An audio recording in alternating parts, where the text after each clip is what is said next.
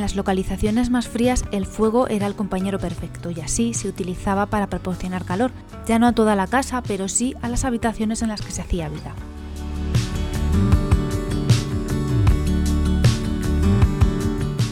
Estás escuchando con GDGEO, un podcast de eficiencia energética, energías renovables y toda la parte de la ingeniería que se ocupa del cuidado del planeta.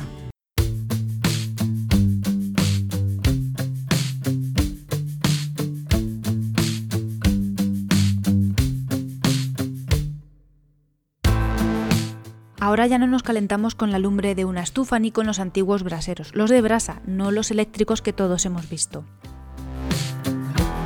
Las llamas de una buena hoguera o una estufa de leña todos las hemos disfrutado. Ahora que el modelo de vida tanto ha cambiado, no relacionamos este tipo de confort con el tipo de viviendas más extendidas, que son los pisos en los que viven gran parte de las personas. ¿Os imagináis calentar ahora vuestra vivienda con fuego? Por seguridad, por salud y también por mantenimiento, ahora es impensable. Son muchas las formas de calefactar una vivienda, de hecho el mercado de la energía térmica puede presumir de ser un sector muy evolucionado y con muchas líneas de adaptación a todo tipo de estancias y edificios. Una tecnología que nos suena a todos es el suelo radiante, un conjunto de tuberías que circulan bajo el suelo de la vivienda repartiendo el calor por todas las estancias. Bien, pues si juntamos con esta técnica el primer concepto del calor de un hogar, entenderemos mucho mejor el funcionamiento de las llamadas glorias. Muchos pensarán que el suelo radiante es uno de los tipos de calefacción más contemporáneos, sobre todo con todo este boom de la eficiencia. Pero pocas cosas quedan ya por inventar, y el suelo radiante desde luego tiene como predecesor las antiguas glorias.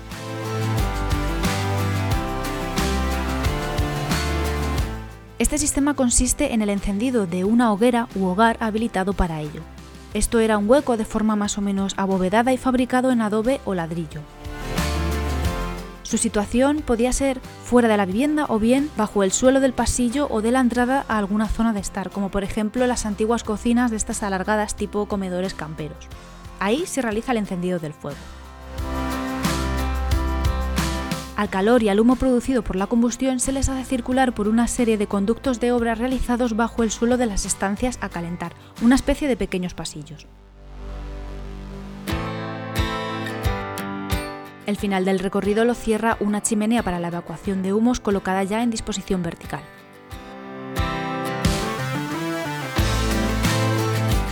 El calor de este fuego se irá transmitiendo por radiación hacia el suelo de la vivienda y al resto de la estancia. Estos suelos podían estar hechos de cerámica u otros materiales similares con la capacidad de mantener el calor durante algún tiempo después de apagar el fuego de la gloria.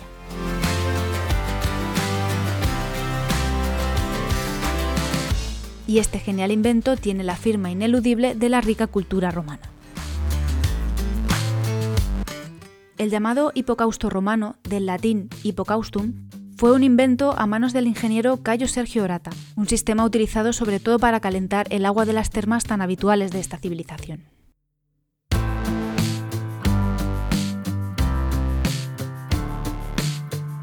Los restos más antiguos de estas estructuras se han hallado en la ciudad de Olimpia y están datados en el siglo I a.C.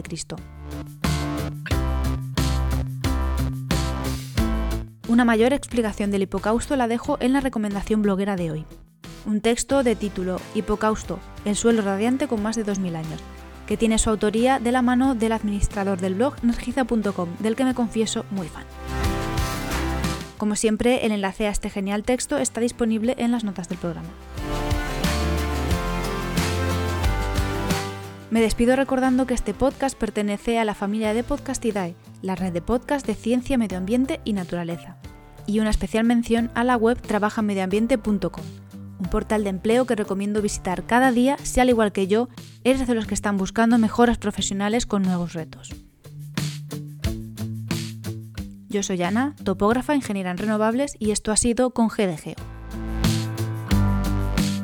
Si tienes una gloria en la casa del pueblo, cuéntalo a todos los oyentes, o mejor por una foto en redes con la etiqueta con GDGeo.